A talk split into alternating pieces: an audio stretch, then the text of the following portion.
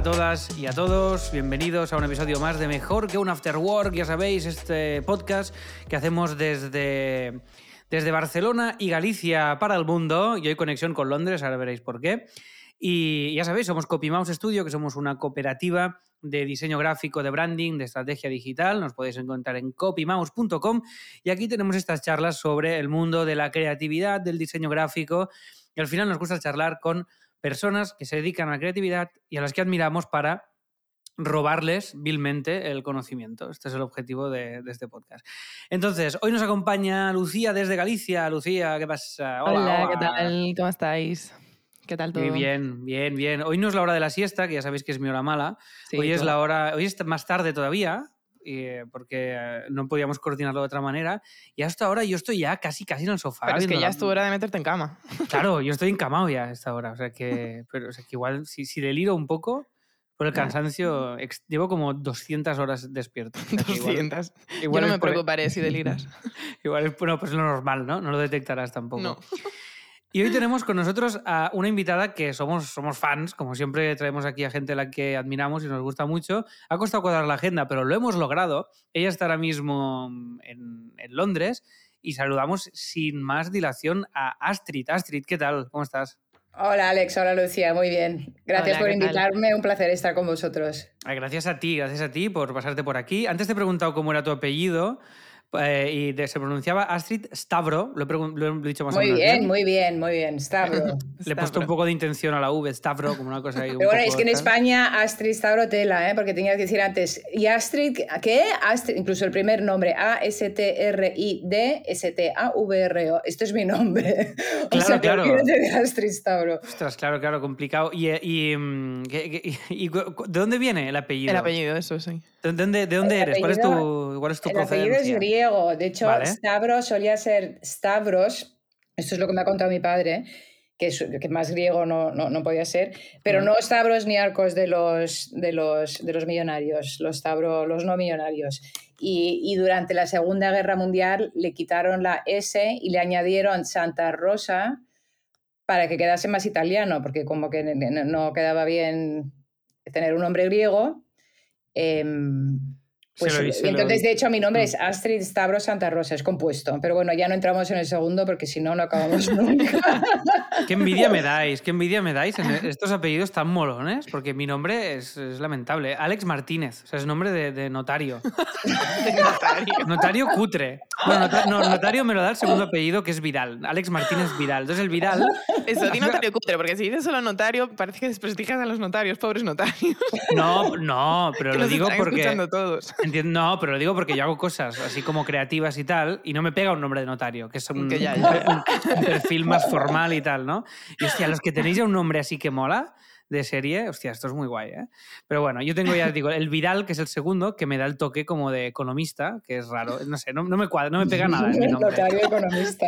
No sí. Y tú, Lucía, como Lucía e Irea. y no- Eirea, Eirea Ponte. pon- bueno, tú eres gallega. Eirea. Yo soy gallega, gallega sí, son los dos gallegos. Sí. Pues ya está. El nombre es más normal, pero bueno. Bueno, pero mola, Lucía e Irea ya tiene, ya, ya tiene flow. Sí, ya tiene su rollo. Idea, qué bonito. Ahora me he deprimido con mi nombre. Bueno, da igual.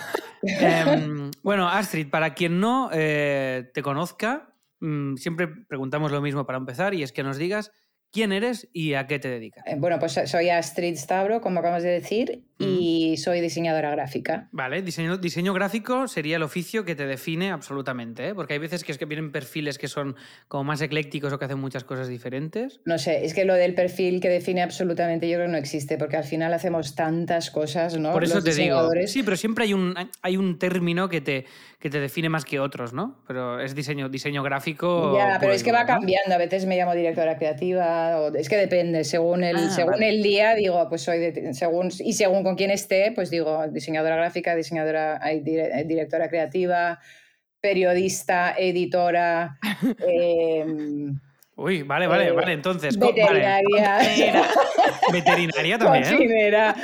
Sí, ahora, ahora estoy cuidando a un gato que está Oh. enfermo, o sea que esta semana veterinaria también. Pero bueno, quiero decir que hacemos, hacemos un poco de todo, ¿no? Vale, Pero vale, yo creo vale. que, que- que diseño gráfico para mí es, es, eh, es una manera de entender el mundo y, y de hecho me considero más, casi más editora.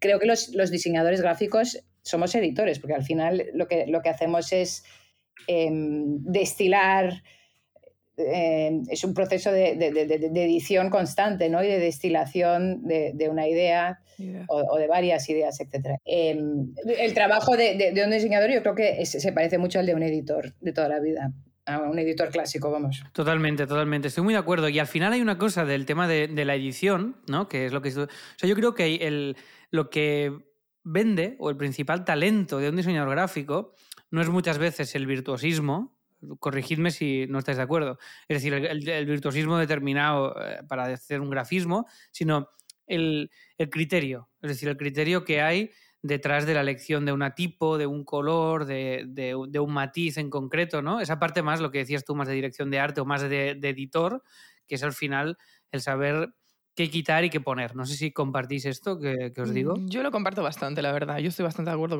con, la definición que acabas de dar tú. Sí, absolutamente. Se trata de eso. y en qué momento dejas de quitar y en qué momento dejas de poner, ¿no? Que es, que es, que es al final es, es, eh, el trabajo de edición. Sí. Absolutamente, absolutamente. Y ahora estoy con el. Porque ya sabéis que cuando haces el, el trabajo de diseño para ti mismo es mucho más complicado que cuando lo haces para un cliente o para un tercero. Y ahora estoy con la portada de un libro que estoy haciendo que ya contaré cuando salga, y me estoy volviendo tan loco con los matices de la portada, del, del tamaño, de la tal, del elemento, la, distribución, bueno, que lo que siempre nos pasa con el diseño, ¿no? Pero es un libro tuyo, o sea, escrito por ti. Sí, sí, es un libro ah, mío, claro, con las viñetas del tema de los, que hago viñetas de la vida de los autónomos y tal, y me está, me está volviendo loco, y decía esta reflexión de, guau, qué difícil es cuando es para ti mismo, ¿no? Es, horroroso, es no hay nada peor que hacer cosas para uno mismo. Yo creo que lo mejor que puede hacer un diseñador para algo para sí mismo es subcontratarlo. Sí, aplicar un criterio y subcontratarlo, que esto es lo que estamos haciendo también con la nueva web de CopyMouse. No subcontratarla toda, pero sí los primeros pasos, eh, más de hacer como una especie de mood board, de apuntar un poco una línea gráfica, lo estamos externalizando a, gente que nos mola de confianza para que nos dé una visión totalmente ajena a lo que estamos, a lo que estamos haciendo. Oye, que nos vamos del tema, que queremos hablar de Tia Street. Entonces, el tema, el tema es, cuéntanos un poquito cómo llegas a Pentagram, porque mm, tú has, tú has estado trabajando en Pentagram, que para nosotros es un estudio que es un referente, porque mm, es una cooperativa también a nivel a nivel formal. Es una cooperativa de diseño, si no voy, si no voy mal, entendido, que ahora me gustaría que nos cuentes sobre esto. Entonces, ¿cómo llegas tú a Pentagram y ahora te has ido para montar tu propio estudio por tu cuenta? Entonces, me gustaría saber si tú entras a Pentagram y así vas de agencia en agencia hasta llegar a Pentagram, o tú ya tenías un estudio propio, luego vas a una agencia más grande y luego has vuelto a un estudio propio. Un poco cómo, ha ido tu, carrera de, ires y venires aquí. Eh, a ver, no, es bastante relativamente straightforward, ¿no? Como dirían los, los ingleses. Tenía, yo tenía mi estudio en Barcelona que se llamaba con, como mi nombre, Astrid Stabro Studio, durante 10 años. Después eh, cuando nació mi hijo, nos mudamos junto con mi pareja, Pablo Martín, que tenía un estudio en Barcelona llamado Gráfica, nos mudamos a, Palma de Mallorca por temas de, de, que queríamos estar en un sitio con más naturaleza, con el peque, mm. etc. Y, llegando a Mallorca empezamos a compartir un, un espacio físico, pero yo seguía siendo Asistabro Studio y el Gráfica. Lo que pasó es que los diseñadores que estaban trabajando tanto para Pablo como para mí, bueno, empezamos a colaborar juntos, pero de, manera orgánica y natural. Y entonces los diseñadores acabaron un poco liados. Es como, ¿pero esto para, para quién lo estoy haciendo? ¿Esto es gráfica o es Astrid? Esto menudo, menudo lío, ¿no? Y, y, entonces dijimos, oye, estamos pagando doble todo, pues ¿por qué no nos juntamos y montamos? Y, y en vez de tener como todo doble, pues nos llamamos un nombre y, y lo llevamos los dos pero cada cual un poco, digamos, con sus clientes y con un poco rollo, un poco modelo Pentagram, pero en miniatura, ¿no? Ah, pues me interesa mucho también ah, esto que me estás contando mucho, pero lo que me has dicho de modelo Pentagram también, que luego te pregunto. Vale, entonces, ¿os juntasteis ambos y montasteis un estudio propio? ¿Cómo os llamasteis? Nos juntamos Atlas. Vale, perfecto. Perfecto. Nos llamamos Atlas porque estábamos en, bueno, por un tema de mapas, ¿no? Porque es donde está Mallorca, que es el sitio como un sitio un poco inesperado para tener un estudio de diseño pero ya tenía tanto gráfica como yo trabajábamos para clientes un poco de todo el mundo, ¿no? Entonces es como estamos aquí en esta isla trabajando para rodeados de agua y de hecho las tarjetas eran azules simbólicamente por, por, por, el mar, que me acuerdo que nos costó lo de llegar a la decisión del azul, de qué color son las tarjetas, cuál es nuestro color corporativo del estudio. Bueno, lo que decimos, el color cuando, es, cuando es tuyo. Alex, sí, exacto, cuando es tuyo es imposible. Y este atlas del que hablas es el designbyatlas.com, de Sí, que conocemos, sí. vale, vale. Y entonces eh, fundamos Atlas, fue, ante nuestro, fue muy bien, bueno, mm, ante nuestra sorpresa, digo, ¿eh? porque nuestros amigos diseñadores en Barcelona, algunos pensaban, estos tíos han largado, han dejado Barcelona para retirarse, para cuidar las plantas y qué van a hacer ahí, porque se nos van a morir del asco. Y de repente lo petan ahí Y- desde el, y de desde el pueblo. nos fue fenomenal contra todo pronóstico. Y una de las razones, creo, es porque, aparte de Damián Roger, mi gran amigo poeta también, que tiene un estudio muy bueno que se llama Dúctil en, en- Palma, pues en ese momento no había, no había nada más, nadie más. Y nos fue, nos fue muy bien, tanto a nivel local, es decir, en- en- dentro de, de las Islas Baleares, como nacional, como internacional desde y luego nos dio un poco no, nos abur- no- no sé si aburrirse es la, la- la palabra correcta pero bueno queríamos que, nuestro hijo tuviese abrirle un poco el mundo ¿no? a nuestro hijo dijimos vale oye ha llegado la hora de irse de aquí pero mantener una, una especie de pie en Palma de Mallorca y por qué no nos vamos a yo quería irme a Londres pero Pablo quería irse a Nueva York que, era, que, es donde él había estado trabajando también con Massimo Vignelli en sus tiempos, eh, bueno, ha- hace muchos años. Y él quería Nueva York, bueno, una especie de, no pelea, pero una especie de, ¿qué hacemos? Londres, Nueva York, Londres, Nueva York. Al final, como yo había estudiado en Londres y conocía Londres muy bien, me tiraba más Londres también porque está más cerca de, de España, etc. Pero al final decidimos Nueva York. Y entonces la idea era tener Atlas Mallorca y Atlas Nueva York. Entonces, digamos, hacemos el papeleo, el, el green card, ¿no? Que hace falta para, para, para llegar a Nueva York, que es como hacer un PhD, es como es- estudiar un doctorado. Empezamos a hacer todos los, la, la documentación que hacía falta, etcétera. Y a medio camino, es decir, no sé, unos seis meses después de rellenar documentos y demás, llama Pentagram Londres diciendo, oye, ¿os queréis juntar a Pentagram Londres? Y les dijimos, ostras, pero es que estamos de camino a Nueva York. Dios mío. Hostia, ¿en serio? Y ahí dijisteis. ¿ves? Había que irse a Londres. Ahí, exactamente, Lucía, y dije, ¿ves? Tú Pablo, dijiste, te lo dije Claro, claro. Hostia, qué, gustito, ¿eh? El te lo dije. Te lo dije. No sé quién era. hecho eh, caso. Creo que esto era un chiste de Carlo Padial, no sé si lo, lo conocéis, es un cómico, un humorista, y recientemente ha estrenado una serie suya que se llama Doctor Portuondo en Filming, y me encanta porque tiene un- un- un- una, de la- una de las frases que dice que es, mi, mi sueño, mi sueño más deseado es eh, entrar, entrar en una habitación y encontrarme a toda la gente que he conocido y que me digan, Carlo, tenías razón. ¿No? Como tenías razón. Esto, claro, me parece muy bueno, ¿no? Y este momento de te lo dije, ir a Londres, el momento, el, Qué el lugar. Bueno, entonces, eh, claro, esto es, esto, esto es brutal, ¿no? Claro. Sí, brutal. Y entonces, en vez de Nueva York, y de hecho cuando la gente decía, cuando ya llegamos a Londres, dijeron, pero no ibais a Nueva York, y dijimos, sí, estábamos en el avión a Nueva York, pero aterrizó en Londres. ¿Qué quieres que te diga? Pero ¿habíais llegado a coger ya el avión y habíais llegado hasta Nueva York o no? No, lo que sí teníamos un, un- una especie de despacho compartido con, con- con otro estudio que eran amigos, que son los que nos hicieron la web, y, y teníamos, estábamos bastante avanzados con el, con el tema de irnos. No teníamos casa todavía ni cosas así, pero bueno, sí que, que estábamos un poco con un pie ya puesto en Nueva York. En fin, para no, ya- no- no- no- Luego acabamos en Londres por, por esto de, de- de Pentagram. Llegamos aquí como Atlas eh, de ser, eh, eh, ¿cómo se dice? Dios, es que estoy, estoy hoy, es final del día y estoy que no doy abasto. No te ¿eh? preocupes, no te preocupes. Eh, ¿Cómo se dice? Hacer, eh, become a partner en Pentagram Sí, es complicado, es, es, es lento y... Asociaros, asociaros. O, Sí, asociarnos. sí. El proceso de asociación es bastante complicado. Porque es- esta es la manera de funcionar de un, de un, penta- de un pentagram. Es decir, e- ellos van absorbiendo otros estudios. ¿Es, es este su mecanismo? Mm, no, más que absorber estudios, absorben personas. Vale, vale. Si las personas tienen un estudio, pues mm, tienen un estudio. Marina Wheeler, por ejemplo, mi ex eh, socia, estaba en Wolf Hollins y ellos no, la, la empresa de, bueno, la, la- la agencia de Wolf Hollins, ¿no? que es una especie de competencia de Pentagram. Y, y fueron a buscar a Marina, no a Wolf Olens. Entonces, depende, buscan a individuos, no, no a estudios. Vale, vale, vale, perfecto. Pero entonces todo, o sea, digamos que todo el trabajo que, mm, es que no tengo ni idea, ¿eh? que, que entra, digamos que entra en ese momento a través de Atlas, como que pasa a ser trabajo de Pentagram. ¿o no? No, Ah, no, vale. a partir del momento en que empiezas a trabajar ahí, el trabajo que tú realizas ahí sí que es Pentagram. Vale. ¿Y te dejan a- libertad para tener tu mantener tu independencia? Eh, independencia, ¿qué sentido, Alex? Eh, Tipo- seguir, seguir trabajando para, en Atlas, en tus proyectos, y que tú digas, pues mira, yo voy a dedicar, eh, me lo invento, ¿eh? tres días a Pentagram y dos a Atlas. No, no, No, no. no, te piden no. la exclusividad para ellos. ¿eh? exclusividad. De hecho, una de las cosas era que yo tenía que dejar Atlas en, Vale, no sé, vale, en vale, blanco vale. y negro para poder juntarme a Pentagram. Vale, vale, vale. Vale, vale, vale.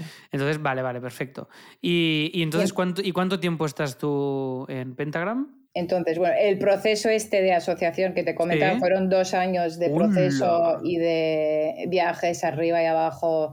Viajes arriba y abajo, y además siempre digo, es la entrevista de trabajo más larga que he tenido en mi vida, porque en vez de tener, porque una entrevista de trabajo normalmente es una hora y esta fueron, no exagero, unas 25, porque claro, tienes ¡Ah! que ir, no, es, no, 24, tienes que ir conociendo a cada uno de los partners, que ya los conocía a casi todos, pero te tienes que sentar con cada uno de ellos para cenar, desayunar, comer o lo que sea, y fueron una cantidad de horas y todos unánimemente tienen que est- estar consensuadísimo, que están de acuerdo en que el partner X entre a formar parte de Pentara. Entonces es un proceso largo, porque claro, si, si nos ha costado organizar la llamada de hoy, pues imaginaos con, con 25 personas, No además en partes imaginar. diferentes del mundo, ¿no? Y en una empresa grande, con agendas apretadas, vaya. Exacto. Y, todo esto, o sea, entrabais los dos a formar parte de, de Pentagram.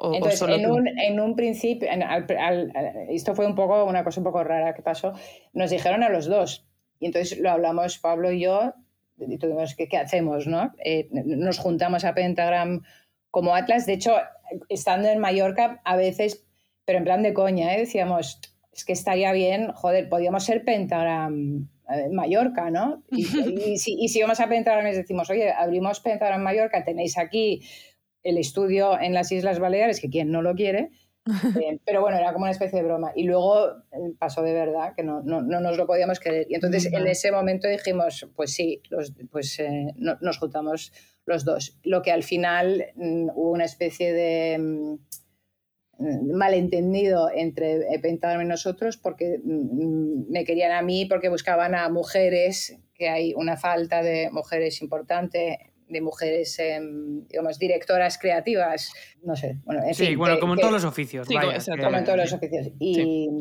y entonces me dijeron, no queremos a Astrid. Bueno, hubo, ahí hubo una especie de malentendido que fue un poco de mal rollo, la verdad, em, entre nosotros. Y Tranqui, esto, no entonces sale, ahí- esto no sale de aquí. No bueno, aquí, aquí lo saben algunos. Em, no, yo, yo lo digo, de hecho, no, no, no me pasa nada. El- y entonces otra conversación con Pablo diciendo, bueno, ¿y ahora qué? Porque claro, una cosa claro, es juntarnos claro. los dos y lo otro es que solo vaya uno, ¿no? Porque es una putada para otro que se queda.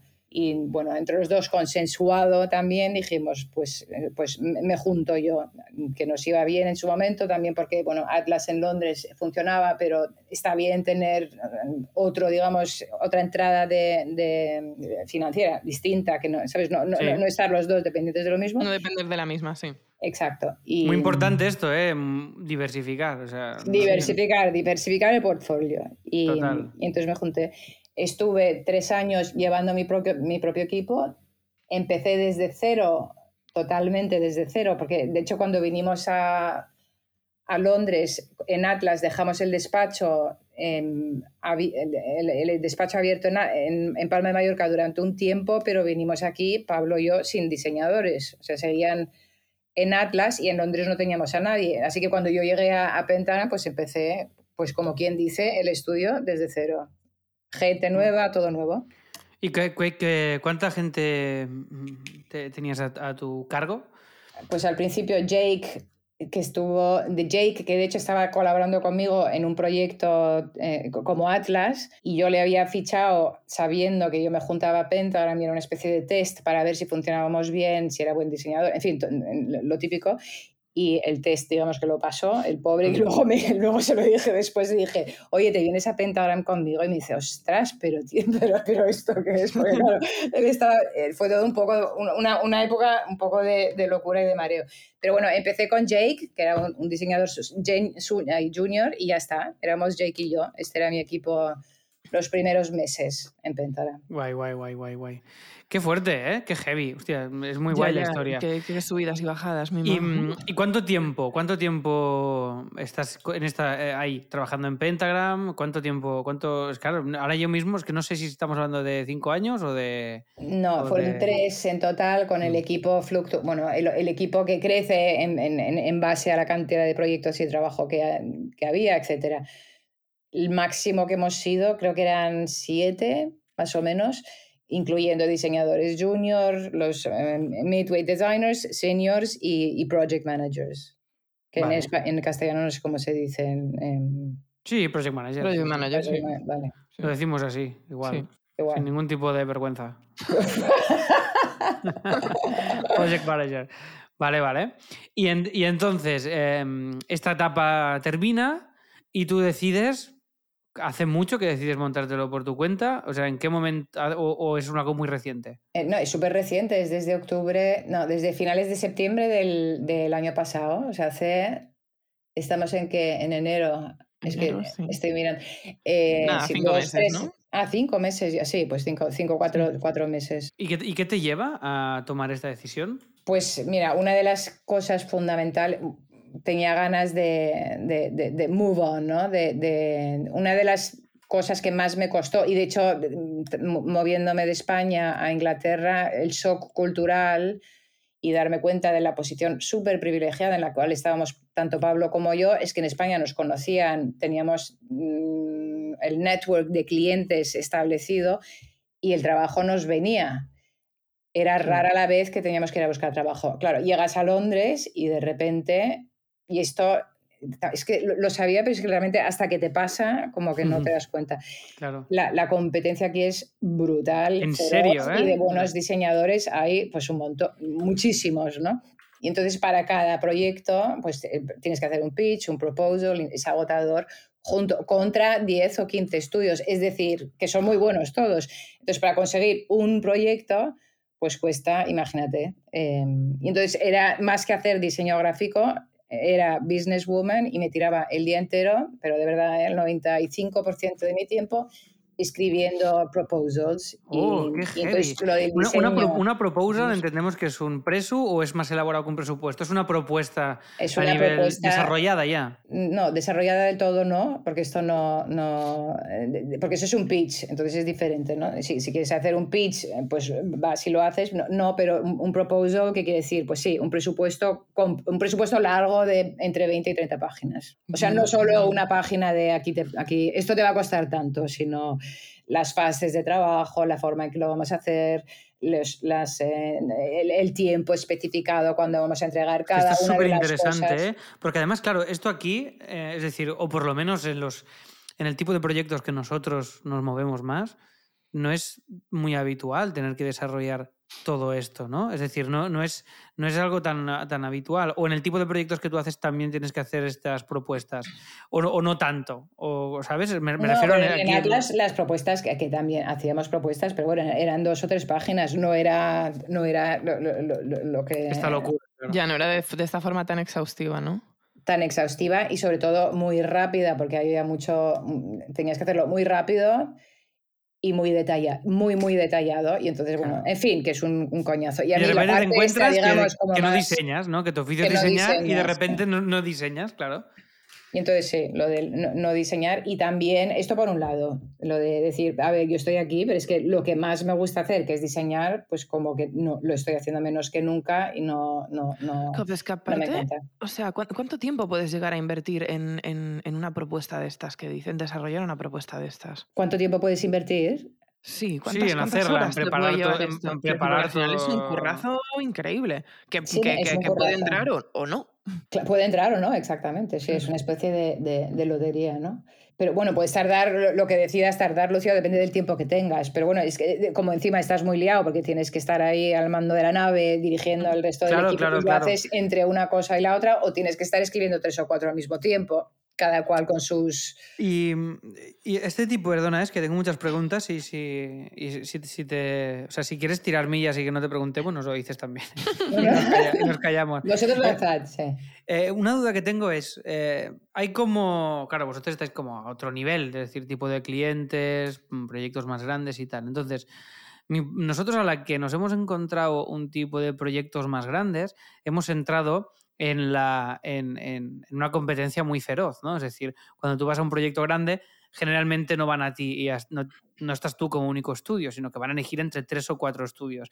Entiendo que esta propuesta que tú hacías era para competir con otros estudios, ¿no? Para que os dieran ese proyecto. Competir con otros estudios y varias llamadas con el cliente también. Es que esta es la otra que no es solo mandar el, el documento al cliente, sino mandar el documento, presentar el portfolio, volver a hablar con el cliente sobre preguntas, que puede, posibles preguntas sobre la propuesta que se ha enviado. En fin, es un, es un proceso largo y con, no es complicado, pero bueno, es, lleva su tiempo. Sí, sí, sí, es costoso a nivel de tiempo. y esta parte más de interactuar con el cliente, ¿Cómo la llevas tú? ¿A ti te gusta? O, sea, lo que más disfrutas de tu curro es cuando estás delante del ordenador o la libreta o lo que sea, trabajando o investigando, diseñando propiamente, o también te mola esta parte más de, contar lo que estás haciendo, de que el cliente te dé un feedback de que no le guste algo, de que luego se lo... ¿Cómo, cómo, gestionas esto? A ver, la parte de propuestas no me gusta nada. Esta, esta, que, creo que he dejado bastante claro. Tiene pinta. lo que disfruto Se ha intuido, entre, líneas se ha dejado ver, sí. Se ha dejado ver, ¿no? Eh, no, diseñar, diseñar es lo que, lo que más me gusta cuando estoy sentada en el ordenador o, o pensando en ideas, ¿no? Pues esto cómo lo solucionamos, esto, ¿qué, hacemos con este proyecto? ¿no? Y, leer entre las líneas, intentar entender el cliente, qué es lo que funciona, qué es lo que no funciona, si tenían algo, por qué no ha funcionado, por qué lo quieren cambiar, intentar intentar entender y, como diría en inglés, pues ver the bigger picture, ¿no? Digamos, el, el, el, pues realmente entender el que... Entender el problema de verdad, la foto, sí, la, la, la, imagen global del proyecto, el problema global, no solo... Y luego también sentarme con mi equipo, hablar de... de eh, la, parte que más disfruto también es la parte de colaborar con, con con mi gente y de, sentarnos y de pensar. La parte más divertida en general es la parte de brainstorm, de decir, cuando ya está todo claro y decimos, vale, este es el problema, eh, hemos hecho un poco de research y de, ejercicio de búsqueda, etcétera, y nos sentamos todos a, tener una especie de brainstorm de ideas. Esa es una parte súper divertida.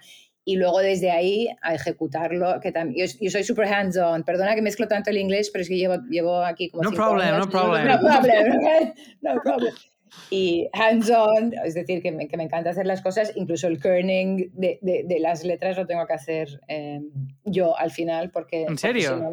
no, me fío de que lo hagan bien. me encanta.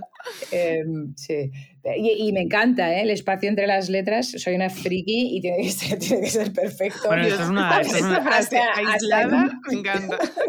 Es que esto es una locura, es que te vuelves loco, te vuelves completamente majara. Bueno, digo, entonces me gusta un poco todo, me gustan eh, cada una de las partes, excepto la de las propuestas, me gusta mucho. Y luego presentárselo al cliente y luego cuando no les gusta, eso ya no me gusta tanto. Pero bueno, incluso, incluso esa parte. ¿Cómo gestionáis cuando.? Porque esto es algo muy habitual, es decir, en, en el mundo del diseño, tú haces una propuesta, al cliente no le gusta, entonces entra un tema que es la la subjetividad, mm, bueno, el tópico de que todo el mundo tiene una opinión y más en diseño, ¿no? El cliente tú le estás presentando algo y aunque se lo justifiques de mil maneras distintas, si no le gusta eso, eh, es muy difícil ahí encontrar un punto en común. Entonces, ¿esto tenéis un límite de propuestas? Eh, ¿le, exigís al cliente que confíe en vosotros? ¿Tenéis algún tipo de cláusula de, mira, nosotros hacemos dos propuestas y ya está? ¿O hasta que no le gusta no paráis de, tocar y cambiar lo, que, lo que estáis proponiendo? Mm, no, porque entonces, eh, bueno, pues entonces dedícate a hacer otra cosa, porque si no, no se acabaría nunca. Em, sí, sí, yo soy partidario también. El máximo estrés, en general, una y eh, en general una como máximo, digamos, pero esto, es, es una, esto también está en la propuesta, ¿no? Depende de qué es lo que quiera el cliente, etcétera, pues hay un máximo de tres. A partir de ahí, pues me tienes que volver a pagar para hacer todo el ejercicio. Pero, pero digamos que este es el, Pero lo concretáis, es fantástico. Sí, sí, está súper ¿Y, ¿Y, esto os ha pasado alguna vez? El, el eh, ¿Nos volvéis a pagar para empezar desde cero, digamos? Sí. Sí, hostia. Sí. Claro, no, no, está- es, que, es que está bien. Sí, pero bueno, sí, es es que- tiempo, porque al final eh, cada hora, bueno, pero sí, sí, es, es un negocio, ¿no? Cada hora, es- pues si le pones No, el taxímetro, Me parece, me parece genial. Lo, lo que, o sea, me, me- me- llama la atención. mm, Quiero, que, que- quiero decir que al final, en una situación así, lógicamente el cliente es porque está confiando en ti. O sea, ve que quizás no se ha llegado a la solución que él quiere o que él necesita.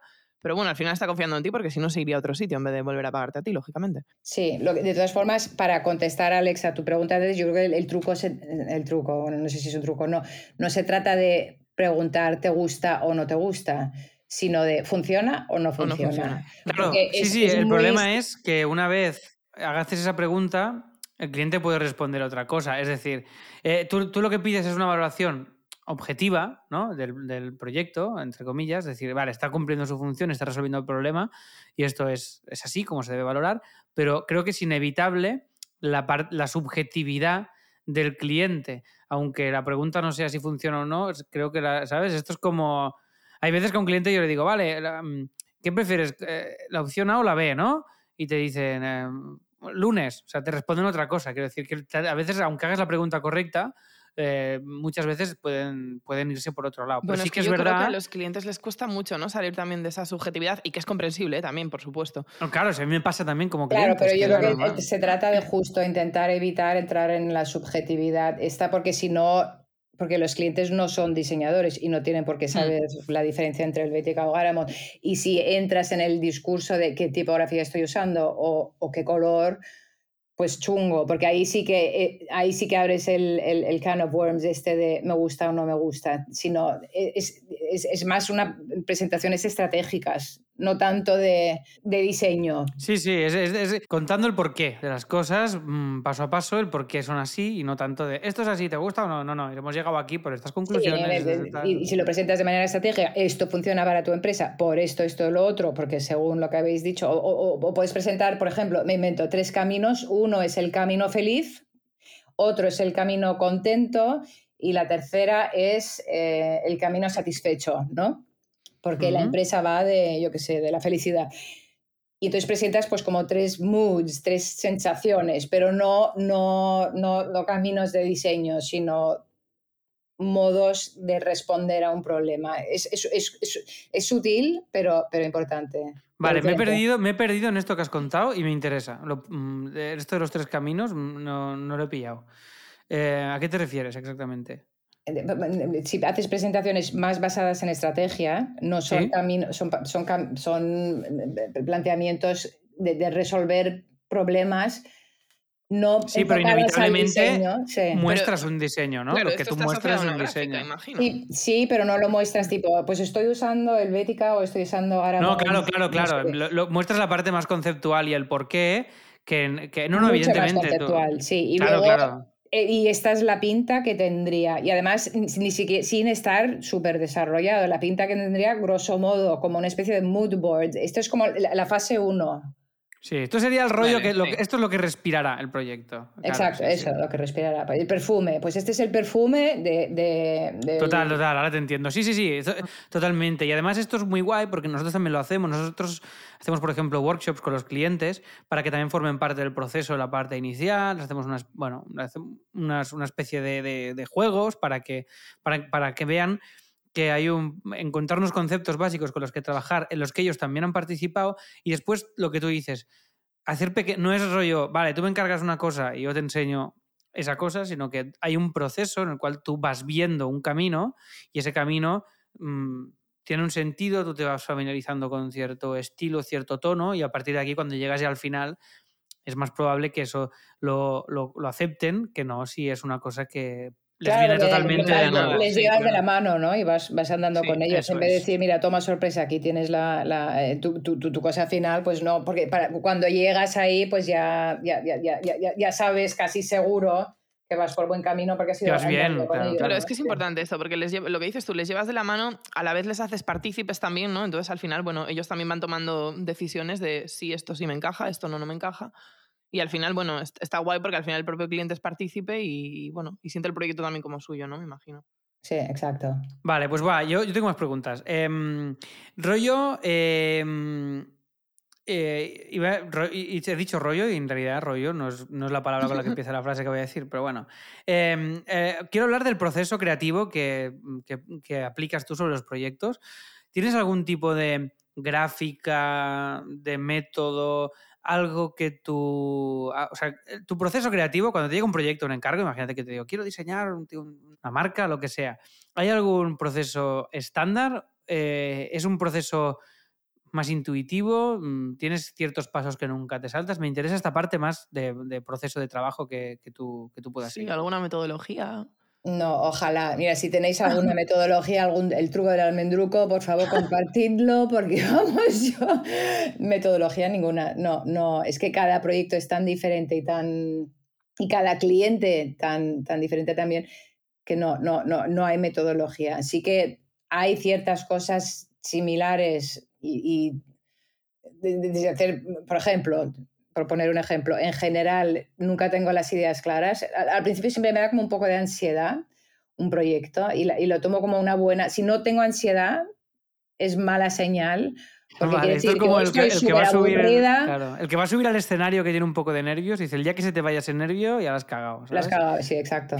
Eh, pues cuando me da la ansiedad, entonces buena, buena. Entonces me da como un poco la ansiedad, es tipo, vale, esto como por dónde va a tirar. Pero es que depende, porque a veces se me ocurre una idea en medio segundo y esa es la que, la que, la, la que, la que va a ganar y la que se, sí, la que al final. Y otras en que cuesta horrores y me cuesta un un montón a mí, al resto del equipo, o, y otras en las que durante el proceso de lo que yo llamo research se nos se va un poco perfilándose lo que podría llegar a ser una idea, pero no, no es rara la vez, no suele pasar muy a menudo en que lo tengas súper claro así de repente. De primeras. de ¿En qué primeras. consiste este proceso de, de búsqueda que nos cuentas? ¿Qué hacéis con el equipo? Este proceso es un proceso. ¿Trabajáis con, con palabras, con imágenes, con, con ideas? Eh, ¿cómo, cómo, cómo va este.? Eh, o es un proceso lo que me dices, muy- o, o es, o depende de cada proyecto, es diferente, claro. Cada proyecto sí, es, es- es diferente. Es que el proceso a veces es andar por las calles en Londres y ves una cosa y dices, ostras, es que es eso. No, no, no, no necesariamente algo que hayas visto, sino que se te ocurre cuando estás, no sé, mirando los árboles. No, no, no hay, no hay, es como, es, es un, es como un ir, ir, ir imbuyendo. em, Sumergi- sumergiéndote, ¿no? gracias, O- sí, no me salía la palabra, No, no, no me salía ni a mí, o sea, imagínate. te vas sumergiendo, te vas empapando, te vas empapando. del- Empapando, este es el término.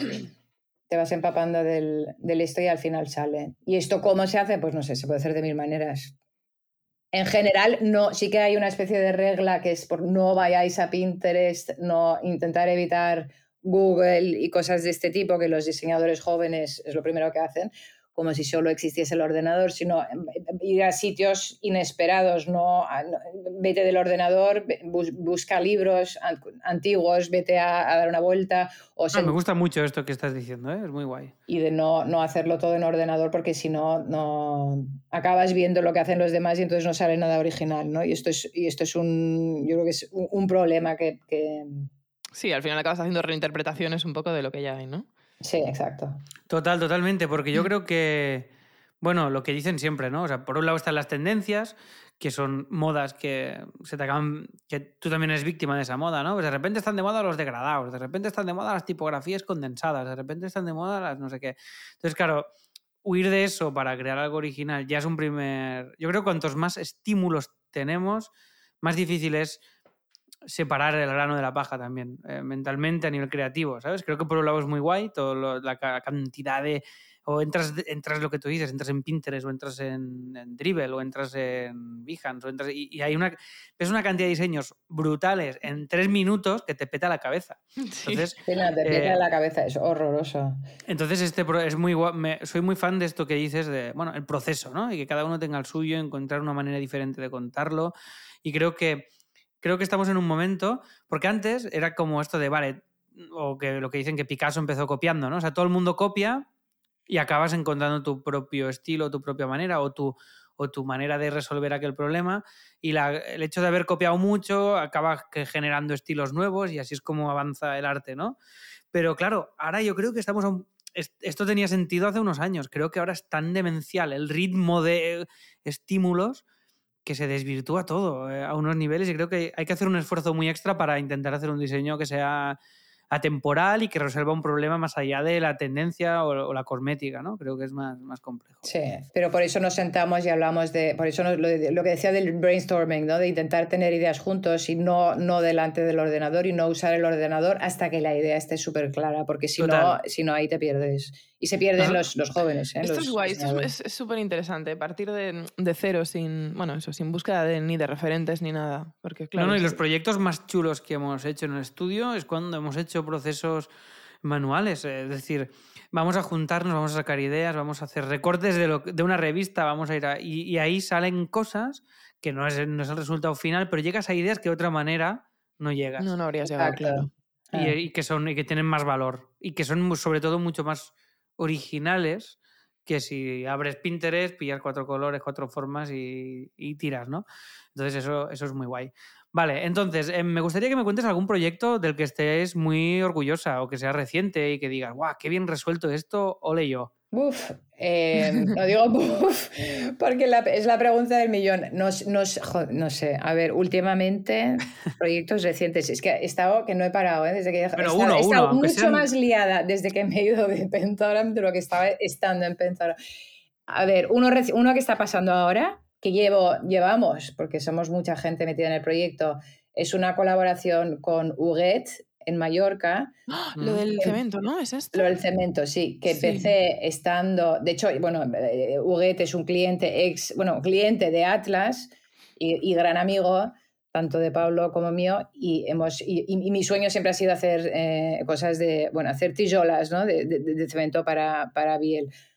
Pero bueno, ahí estaba en, en, el fondo de mi, de mi esto. Luego una cosa lleva a la otra. Entonces, estando en Pentagram, le pregunto a, a, quién fue, no, sé si a Marina o a, quién le digo, oye, podíamos, ¿por qué no hacemos juntas unas, unas piezas, ¿no? Unas... Em, ay Dios, ahora se me olvida el nombre. No son tijolas, ¿cómo se dice? baldosas.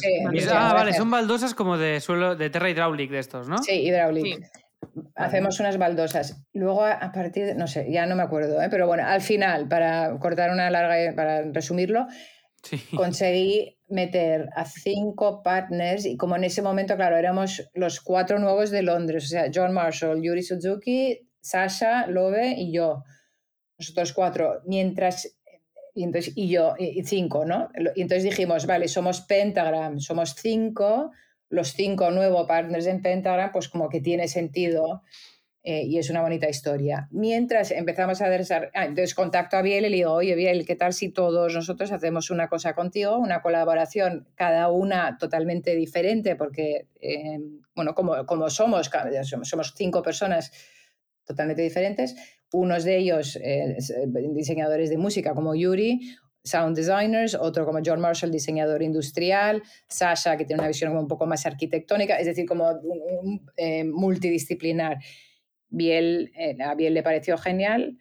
Mientras tanto, se juntan en Nueva York Matt Willy y Georgia Luby, y entonces al final somos siete, somos siete haciéndolo. Vale, y seguimos, ¿eh? Seguimos, eh, mientras hablo con vosotros, de hecho, justo antes de esta llamada estaba hablando con el fotógrafo que saque fotos. Están acabados todos los proyectos. Qué guay. Y se lanzan. Pero, ah, y mientras tanto la pandemia también, claro, por eso ha habido el retraso este tan, tan bestial. Esto no se puede ver aún, ¿no? No. Bueno, en, la, en, la, en el Instagram de, de sí. Algunas piezas, tipo... Vale, ya las enseño. Porque hubo un, lanzamiento en agosto, em, este agosto pasado en, en Palma, y ahí se vieron, fue como una, especie de mini presentación de lo que va a ser la gran presentación que va a pasar este año. De, los proyectos que tengo encima de la mesa, este es uno de los que, que, que, realmente me divierte y que no, no, no, solo desde un punto de vista de diseño, sino por la parte social que tiene, por la parte de, de colaborar con mis ahora ex-partners, por la parte de, de, hacer este proyecto con Biel, por la conexión con Mallorca, por, bueno, por, por mil historias, ¿no? Es, es, es un proyecto precioso que me hace muchísima ilusión, sí. Qué guay, qué guay, muy bien, pues sí, me encanta, pues estaremos atentos. Estaremos atentísimos, sí, sí, sí. Bien, bien. Este, estos suelos hidráulicos ahí, o sea que fantástico. Y mm, eh, por, por, último te quería preguntar una duda que tengo, que es, ¿dónde te gusta mm, comprar o mirar o estar al loro o al día de tipografías? Esto es una cosa que me interesa mucho, ¿de dónde lo sacáis? Siempre los otros diseñadores. Pues Alex, otra vez la pregunta del millón. No tengo ni idea. Yo, como no tengo tiempo, o sea, yo lo, de las, lo, que decías de las tendencias, ni idea de cuál es la tendencia del momento, porque es que no tengo tiempo de mirarme ni un blog ni absolutamente nada. Tipografías tampoco. Eh, sí, son mis diseñadores senior, los que, los que, los que bien encuentran tipografías y cosas. Yo, ah, esto me encanta, esto que dices. Esto, esto me gusta mucho, que tú tienes a ya yo lo haría a, los frikis que están ahí todo el día, que saben la tipo y el... Vale, vale, vale. O sea, yo uso la tipografía. De hecho, ahora tengo el ordenador nuevo que te contaba antes de, de, la... Y tengo Times New Roman. Bueno, los que vienen por default, ¿no? En el ordenador. Arial y, y, pues las, las, y no sé qué más. Y luego todo con, bueno, con lo que tengo, Times New Roman, Arial y esto. Entonces con mis seniors les, les, les, enseño lo que sea en Arial les, y si funciona en Arial, pues funciona en cualquier, en, en, cualquier cosa. Quiero decir, es como decía eh, uno de mis diseñadores preferidos, Richard Hollis, si, si, no funciona en Universe, no va a funcionar en absolutamente nada. Yo creo, creo en eso firmemente, no tiene por qué ser Yo también, Universe, soy ultra fan Times in Roman o lo que sea, da absolutamente igual. Si no funciona cualquier cosa, es que no funciona. Ultra fan de este minimalismo, sobre todo la parte más conceptual. Y luego ya es lo que tú dices, ya vendrá el friki senior que sabe las tipos exactamente, qué tal y qué cual, y luego ya se termina de pulir. Pero me gusta mucho el separar la parte la parte de la idea, la parte, de la parte ya más cosmética. Sí, la parte de resolverla ya gráficamente. A veces sí que veo cosas o, tipografías que es un perfume o algo que he visto en el metro y le digo, entonces la campaña esta de no sé qué que están usando, la tipografía esa, y entonces enseguida dicen, ah, sí, esto es no sé qué. Vale, pues algo, pues entonces lo, lo vamos un poco juntos, pero en general no, o sea, en estos, por lo menos en estos últimos tres años, la carpeta de tipos Creo que la he abierto de verdad como tres veces. Vale, vale. No, no, oye, fantástico, fantástico. ¿Y, ¿Y, algún programa predilecto con el que haces tus, tus, mm, en el que plasmas tus ideas gráficas? Eh, ¿Es Illustrator? ¿Es Photoshop? ¿Cómo lo haces? No, sabes que mi programa predilecto ha desaparecido y estoy traumatizada todavía desde la desaparición de Freehand porque mi, mi ¡Ah! programa predilecto no lo va a decir Freehand, no lo va a decir. Era Freehand y te juro que lo sigo echando de menos. Todos los días pienso, ¿por qué desapareció Freehand? Porque era una maravilla y yo lo hacía todo con Freehand, incluso libros enteros. La gente se pensaba que estaba loca porque no sabía usar Quark y lo hacía absolutamente todo en en Freehand. Freehand, si existiese, sería mi programa preferido. Yo, también, yo empecé con Freehand, ¿eh? Yo la primera vez que, empecé a diseñar era Freehand y los, los Macs estos que son como medio huevo de, color, de mm. colores. Sí, Esos son el primer Mac que, con el que trabajé. Y Freehand. Y me acuerdo que cuando me quitaron Freehand me fastidió infinito. ¿eh? Yo lo he sustituido un poco con, con Illustrator, en realidad. O sea, Illustrator para grafismo y la parte más web, pues ahora estamos trabajando mucho con Figma y todo esto, pero... Mm. Mm. No, yo de, web cero. Illustrator lo sé abrir y cerrar, Photoshop lo mismo, y InDesign un poquito más, pero bueno, tampoco tanto. O sea, yo de, de, ordenadores muy poco. Pero la forma preferida de trabajar es a lápiz y, papel, digamos. Ah, muy bien, muy bien. A la antigua. Me encanta, me encanta, me encanta esta old school. Old school, sí, totalmente. ¿eh? Me recuerdas a un profesor que tenía yo, a Enrique Aguilera, que, que, que, tal cual, o sea, era, era así, lápiz y papel y, Bueno, es que yo creo que es cuando salen las cosas chulas. Yo ahora, yo desde que tengo el iPad he recuperado la parte manual, que a ver, que es digital, pero en realidad es, es más manual, ¿no? Ostras, Lucía, tú trabajas, perdona, Alex, ¿trabajaste con, Enrique, con, con, Enrique no, no, no trabajé con él, no, no, no. De, profe, ¿no? ¿Lo tuviste? Lo tuve de profesor en el, sí, en el máster de packaging de Lisaba, sí, sí. Qué gracia, porque Enrique fue uno de los primeros diseñadores que cuando llegué a Barcelona fui a ver con mi hmm. portfolio de trabajo del Royal College. Y me acuerdo perfecto, creo que de hecho fue el primero, y le enseño el portfolio y me dice, pero Astrid, ¿tú quieres deprimirte mogollón, mogollón, mogollón? No, no me dijo mogollón, te quieres deprimirte, pero mucho, mucho, muchísimo. Y le dije, pues no, la verdad es que como que no lo tenía en mente. Me dice, porque es que eres muy buena, tú conmigo te vas a aburrir como una ostra.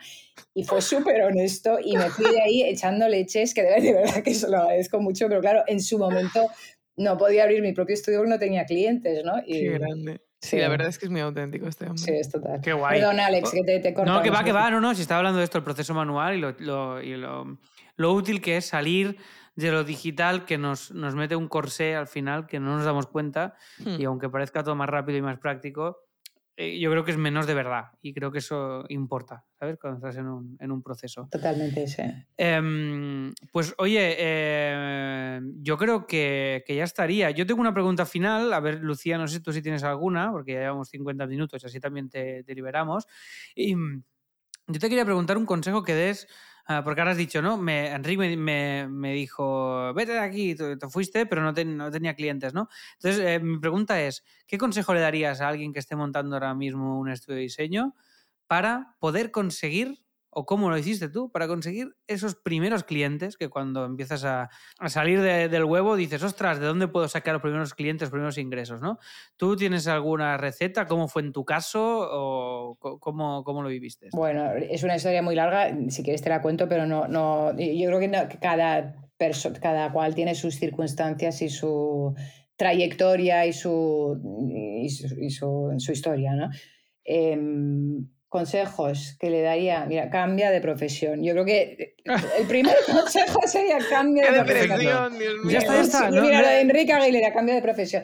Me gusta mucho como final, ¿eh? O sea, yo, yo si quieres no añadir nada más, me parece que No, como no, un pero- titular. colosal. Es duro, yo creo que es una profesión dura, sobre todo si quieres tener tu propio estudio. Si trabajas para otros, bien, porque no, pero si, quie- si tu ambición es tener tu propio estudio, tienes que, tienes que cocinar, guisar, bueno, tienes que estar preparado para... No, es fácil. O sea, no, no, no, es fácil. Ya sé que no, espero que no quede deprimente como a lo de Enrique Aguilera, pero que decir, hay que tener estómago y callo para aguantar, eh, y, porque al final, eh, como todo en la vida, acabamos, eh, y cuanto más evolucionas y más, eh, eh, y es un negocio, es decir, te tienes que ganar la vida, ¿no? Eso hay que saber de finanzas y de la pa- de, de psicología para tratar con los clientes, etcétera. Es decir, que diseño es solo una de las cosas que hacemos. Digo, eh, Tocar letras y poner colores es una pequeñísima parte de la profesión de diseño gráfico. Y esto es una cosa que, que yo creo que los estudiantes que salen de, de las carreras pensando, es que claro, voy a estar todo el día viendo letras y colores, pues no, no es tan así. ¿no? Mentira. Sí. Es la punta del iceberg eso, es lo que Es se la ve punta solo. del iceberg, exacto. Total, total. Bueno, pues eh, oye, eh, no sé si Lucía tienes alguna Sí, pregunta o sea, más. lo que sí que molaba preguntarles lo que preguntamos siempre. mm, eh, a, a- a Sí, quién, sí, sí. ¿A quién nos dirías que, mm, que entrevistásemos? ¿Quién te parecería interesante que, bueno, que hiciésemos una charla como esta? Tiene que ser en español, ¿no? Eh, sí. Sí. por los oyentes, ¿eh? porque mi- nuestro inglés es perfect. Es es. Pero sí, sí, lo suyo sería. sería no entiendo las risas, no entiendo las risas. Sí, sí. Sería en Spanish. En Spanish. En Spanish, en Spanish. eh, y mujer, ¿no? También. Sí, Sí, preferiblemente sí. sí. Ah, Vale, mujer, Spanish. Te puedes pensar y enviárnoslo por mail, ¿eh? No, Sí, no sé, si me ocurre Pati Núñez, si no la habéis entrevistado, Pues no, creo que no, no, no lo hemos entrevistado. No, no, También creo fue mi no. profe en el máster.